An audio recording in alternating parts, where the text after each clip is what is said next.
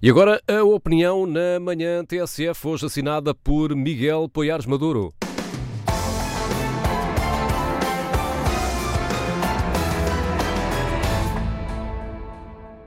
Bom dia. Regularmente, a violência verbal que domina o nosso futebol transborda para a agressão física.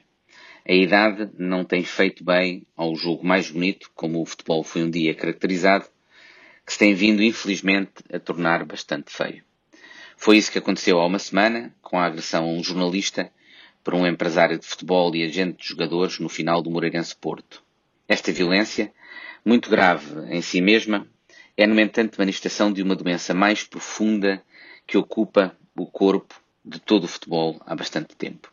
Tal como a Superliga e os inúmeros casos de corrupção e criminalidade económica que têm vindo a lume, são tudo sintomas de problemas sistémicos num mundo que suscita tanto interesse público como a ausência de escrutínio por esse mesmo público. O caso da semana passada deveria pelo menos servir para nos alertar para alguns desses problemas. Comecemos pela incapacidade que continuamos a manifestar em parar a escalada de violência no futebol. Existe hoje uma autoridade para a prevenção e controle da violência no desporto, com poderes, por exemplo, de interditar a ida a recintos desportivos fui consultar as suas decisões e não sendo possível conhecer o seu conteúdo e, portanto, qual é a justificação, a fundamentação e quais eram os casos que estão por trás dessas decisões, as sanções aplicadas revelam-se bastante leves. Esperemos para ver, por exemplo, o que irá fazer neste caso. Mas esta violência física também não pode ser desligada da violência verbal tão generalizada no nosso futebol e que começa nos dirigentes, treinadores e atletas. Não quero responsabilizar uma pela outra, mas a verdade é que quem age com violência se sente frequentemente legitimado pelo discurso desses responsáveis desportivos. Sente-se a fazer justiça pelas próprias mãos. E a violência verbal no futebol também não é meramente reativa. Ela é parte, infelizmente, de uma estratégia que visa influenciar os outros agentes do jogo, se necessário, intimidando-os. Os árbitros são o objetivo principal dessa intimidação. É sabido que há inúmeros lances subjetivos em que a pressão emocional pode influenciar inconscientemente as decisões arbitrais. Há estudos muito interessantes, pós-pandemia, que demonstram que sem público nos estádios, o número de decisões arbitrais favoráveis às equipas da casa diminuiu de forma significativa.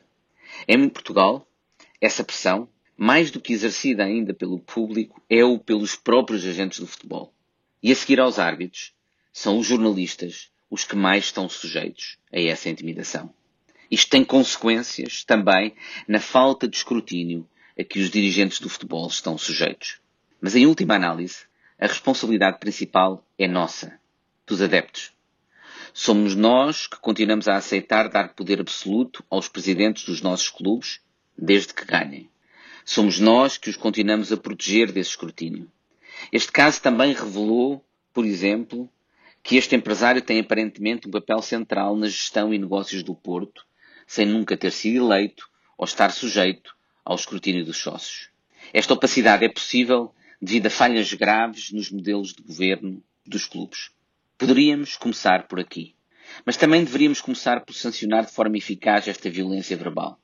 Tal tem de ocorrer, no entanto, ao mesmo tempo que se reforça a credibilidade dos órgãos independentes do sistema.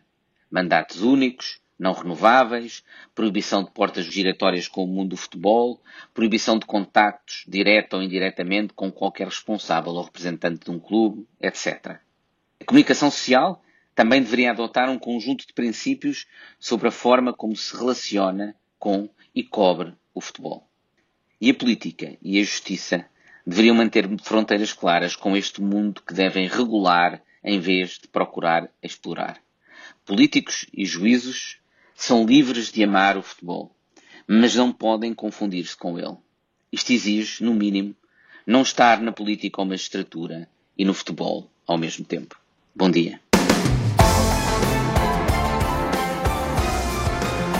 Que jogo mais feio. Esta crónica assinada por Miguel Poiares Maduro vai ficar disponível também em tsf.pt. Amanhã estará aqui para assinar a opinião Daniel Oliveira.